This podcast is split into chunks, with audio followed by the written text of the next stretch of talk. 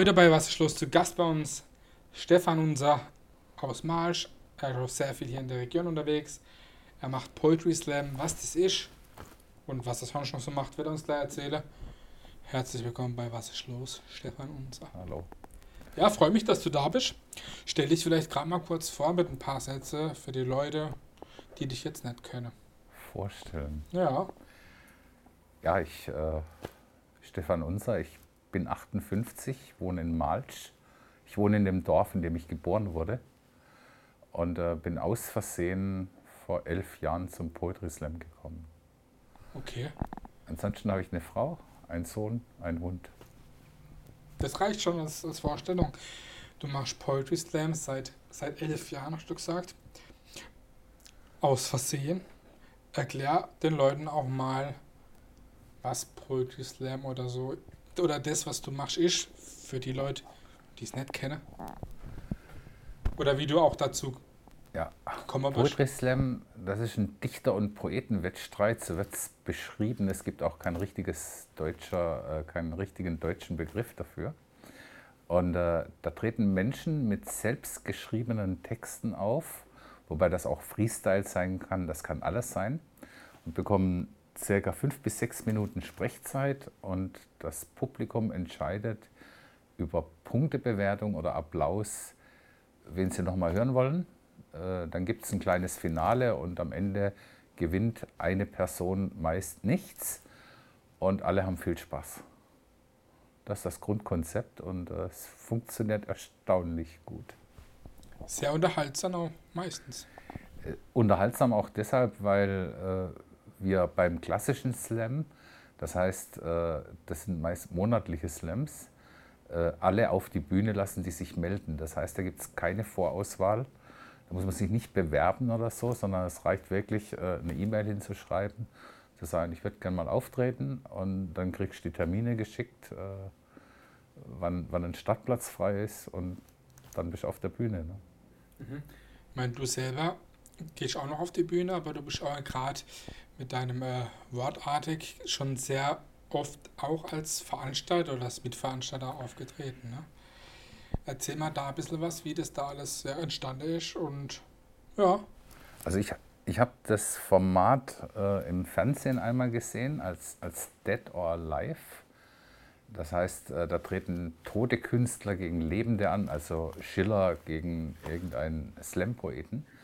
Und dann habe ich mir das einmal angeguckt im Februar 2010 in, Karlsruhe im Kohi und äh, war sofort äh, fasziniert und gefangen von dem, was da passiert, weil, weil halt einfach jeder äh, auf die Bühne darf und weil die Leute genau das mitbringen, was sie in irgendeiner Weise bewegt. Und dann dachte ich, okay, probier das einmal aus, äh, bevor dich der Mut verlässt. Und dann habe ich mich in Mannheim angemeldet. Äh, die haben ja auch sofort zugesagt.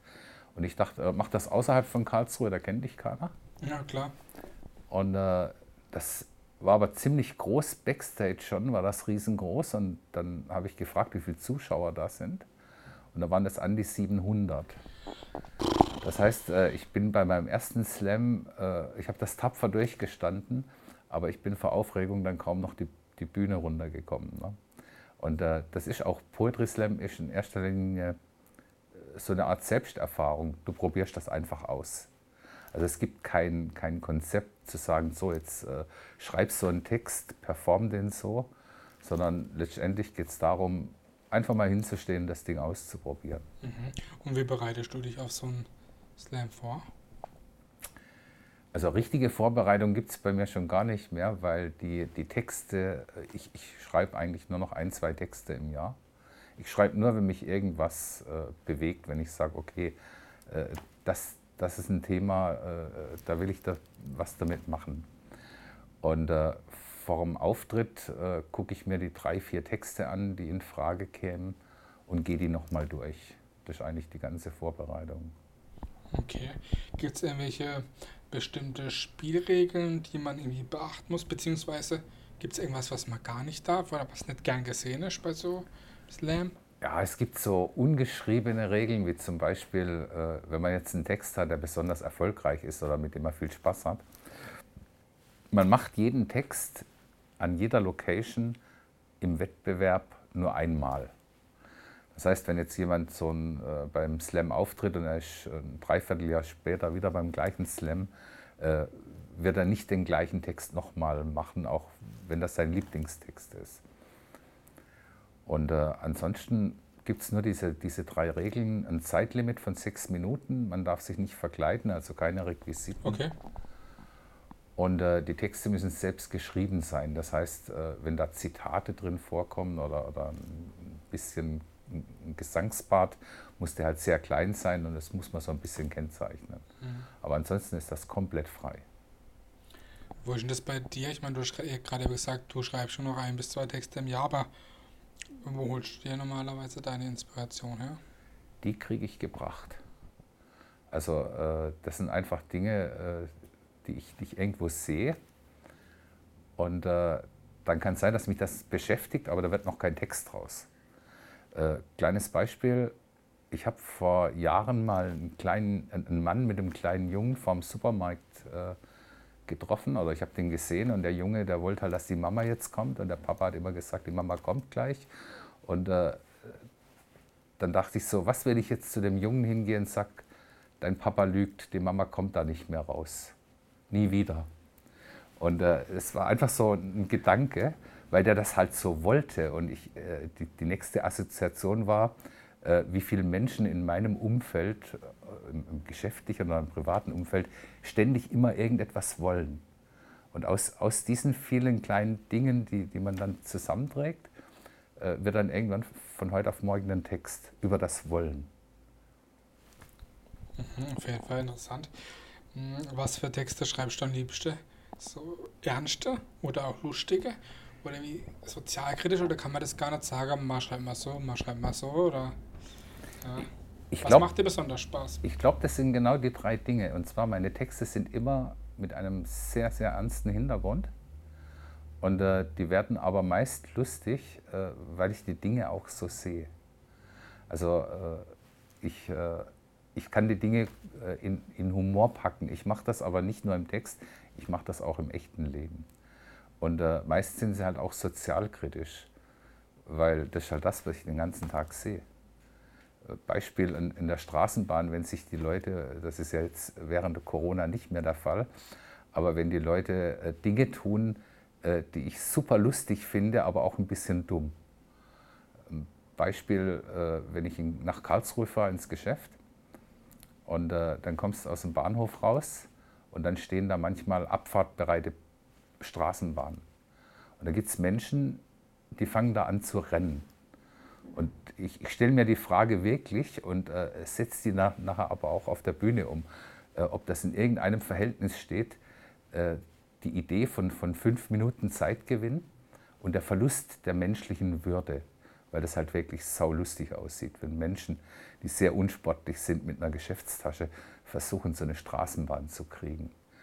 Und äh, das wäre mir die fünf Minuten Zeitgewinn nicht wert, äh, mich hier zum Affen zu machen. Mhm. Und ja. das wird dann halt zum Text. Ja, das ist auf jeden Fall ja, lustig. Meine, deine Homepage, wenn man darauf geht, habe ich schon gesagt, äh, heißt wortartig. Ne? Ähm, wir werden es jetzt auch unter einblenden. Ähm, warum oder wie bist du darauf gekommen oder die, die Entstehung zu diesem. Da kann ich mich noch sehr gut daran erinnern. Äh, mein Nachname ist Unser. Und das Possessivpronomen Unser war vor 12, 13 Jahren im Internet nicht gut suchbar. Das heißt, wenn ich Stefan Unser gesucht habe, kam Stefan unser Kassenwart, Stefan unser Kampftrinker, Stefan so, unser ja. Feuerwehrmann. Und äh, ja. ich habe genau in der Woche mit meinem Sohn irgendetwas in der Schule mit Wortarten gemacht. Und dann dachte ich, okay, äh, ich werde nicht Stefan Unser als Homepage nehmen, sondern ich gucke mal, ob wortartig noch frei ist. Das war eigentlich ein, ein reiner Zufall, ein zeitlicher Zufall. Okay. Und das hat auch gleich funktioniert, weil äh, wenn du eine, Texte ins Internet stellst, dann willst du ja auch, dass das gefunden wird. Klar, natürlich. Auf jeden Fall ähm, interessant. Also da muss man auch erstmal so drauf kommen mit dem klar Stefan Unzer, das ist auf jeden Fall. Du veranstaltest auch selber Slams. Und ähm, wie sieht da die, die Arbeit für dich aus im Vorfeld oder auch an dem Abend? Also ich muss dazu sagen, ich veranstalte das nicht freiwillig. Äh, die meisten Slam Masters, so nennt man den, die Person. Der Host. Genau, die Person, die durch den Abend führt oder die, die Poetinnen und Poeten organisiert, hängt auch noch ein bisschen mehr mit dran. Das sind meist selbst Poetry Slammer, äh, weil die halt schon wissen, wie so etwas abläuft. Und äh, ich bin dazu gekommen, weil beim Kohi Slam, nachdem ich da eineinhalb Jahre oder ein Jahr aufgetreten bin, äh, suchten die jemanden, der das übernimmt. Das heißt, ich habe einen fertigen Poetry Slam übernommen. Und äh, da ich äh, voll berufstätig bin, gestalte ich das so effektiv wie möglich. Das heißt, ich gucke, äh, dass ich mich nur um das kümmere, um das ich mich kümmern muss. Mhm. Und äh, das waren dann halt zwölf Termine im Jahr. Und äh, das war sozusagen der Einstieg. Und in der Zeit, da war auch diese, äh, dieses YouTube-Video von Julia Engelmann. Ja, das ist ganz bekannt, ja. Wo dann richtig äh, äh, der Slam-Hype losging. Und dann kamen immer mehr Anfragen über das Kohi und die kamen halt alle zu mir. Das heißt, ich veranstalte eigentlich nicht selber, sondern ich äh, organisiere und moderiere. Der Koordinator. Ich organisiere das nur und moderiere das nur. Und äh, die Veranstaltungen entstehen aber dadurch, dass jemand eine Veranstaltung haben will. Und äh, ich habe auch mit den ganzen Abläufen nur so viel zu tun, dass ich sage, ich organisiere die, die Poetinnen und Poeten, ich moderiere das, ich gucke, äh, wie die unterkommen und also das ganze äh, Organisatorische. Mhm. Aber letztendlich sieht es so aus, äh, ich komme dann abends hin, moderiere das und gehe wieder heim. Weil mehr könnte ich, mittlerweile waren es 30 bis 40 Veranstaltungen im Jahr. Boah, das ist schon eine Menge. Das ist sehr viel, aber das funktioniert nur, äh, wenn alles, was außenrum läuft, das geht von der Kasse los bis zur äh, äh, Bezahlung der Fahrtkosten und, und, und der Unterkunft und so, wenn das alles beim Veranstaltungsträger bleibt. Wirklich äh, beeindruckend. Warum sollte jeder mal zu einem Poetry Slam gehen? Weil man Poetry Slam überhaupt nicht beschreiben kann. Also man kann das versuchen. Ich habe das selber versucht. Also nach den ersten zwei, drei Slams habe ich jemand versucht zu erklären, was ich da erlebt habe. Und äh, dann habe ich gemerkt, dass die mich angucken und denken, ja, ja, die haben das zu Texte vorgetragen und du warst sehr begeistert. Ne? Ja. Aber äh, das, das fasst es nicht mal ansatzweise in Worte. Das heißt, äh, wenn ein, ein Poetry Slam normal abläuft, äh, kannst du hinterher an den Ausgang stehen und siehst 100 Prozent äh, zufriedene, lachende Leute, ja. die einen schönen Abend hatten. Ja. Und es ist unfassbar, dass das jedes Mal wieder aufs Neue funktioniert. Und das liegt daran, dass da nicht ein Künstler oder eine Künstlerin steht, sondern da stehen zum Teil halt wirklich äh, ganz normale Menschen aus dem äh, wie man sie eigentlich kennt. Und äh, nicht eine Person macht den Abend, sondern jeder bringt halt sein Ding mit. Und in der Gesamtheit sind immer welche dabei, die dich komplett vom Hocker hauen.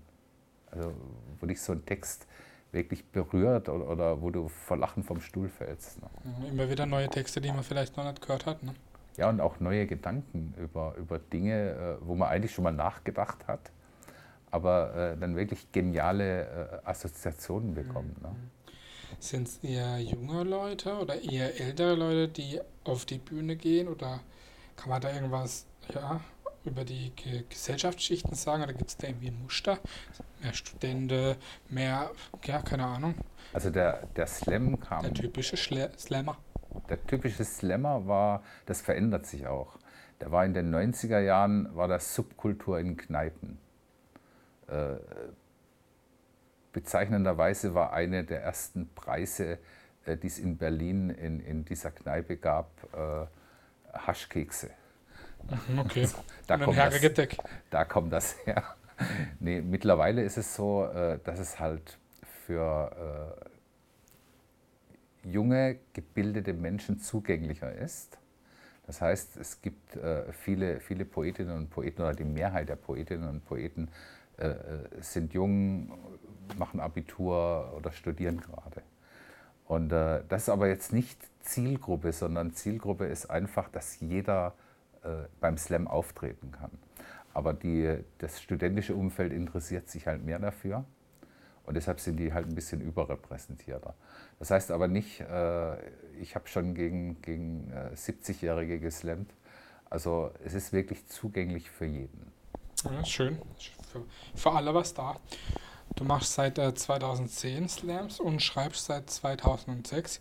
2016 wurdest du sogar Landesmeister in Baden-Württemberg. Erzähl mir da ein bisschen was von der Landesmeisterschaft, wie sowas abläuft oder wie man sich dafür qualifiziert. Die Landesmeisterschaften, das machen also die Bundesländer. Es gibt keinen Dachverband, es gibt überhaupt keine Grundstruktur, die festgeschrieben ist.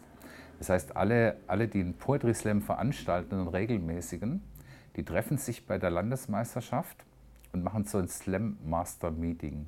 Das heißt, äh, die ganzen Leute, die Slams veranstalten, setzen sich zusammen und reden darüber, wer nächstes Jahr oder übernächstes Jahr die Meisterschaft ausrichtet.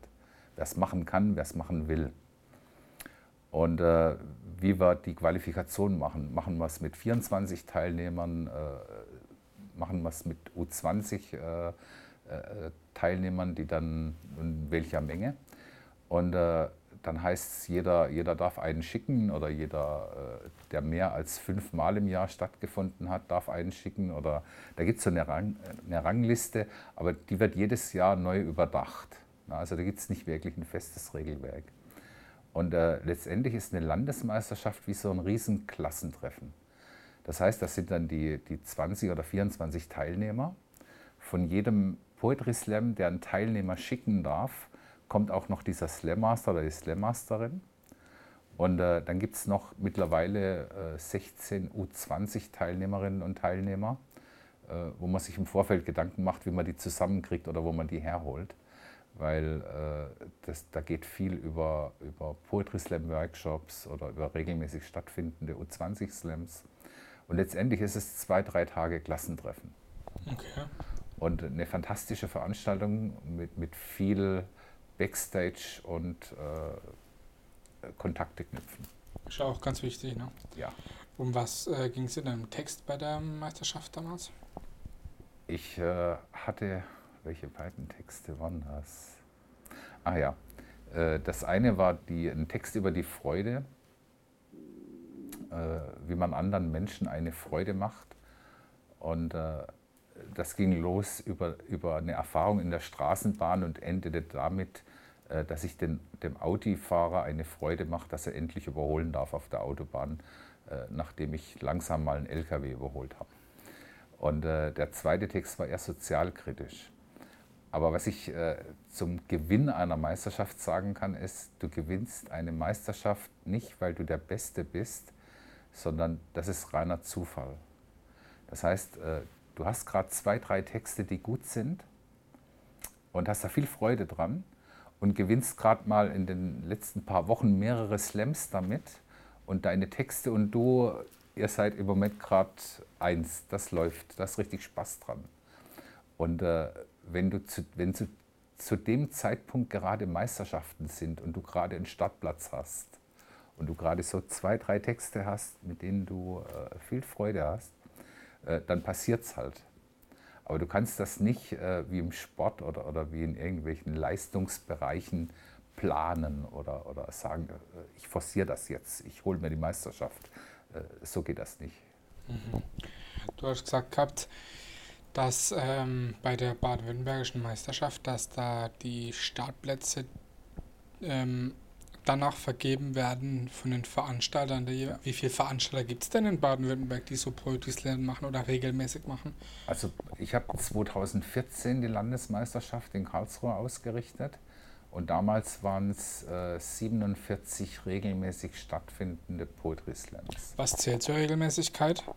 Äh, regelmäßig war mindestens dreimal im Jahr. Okay. Und äh, die meisten aber zwischen 10 und 12 Mal im Jahr. Oh, das ist schon wichtig.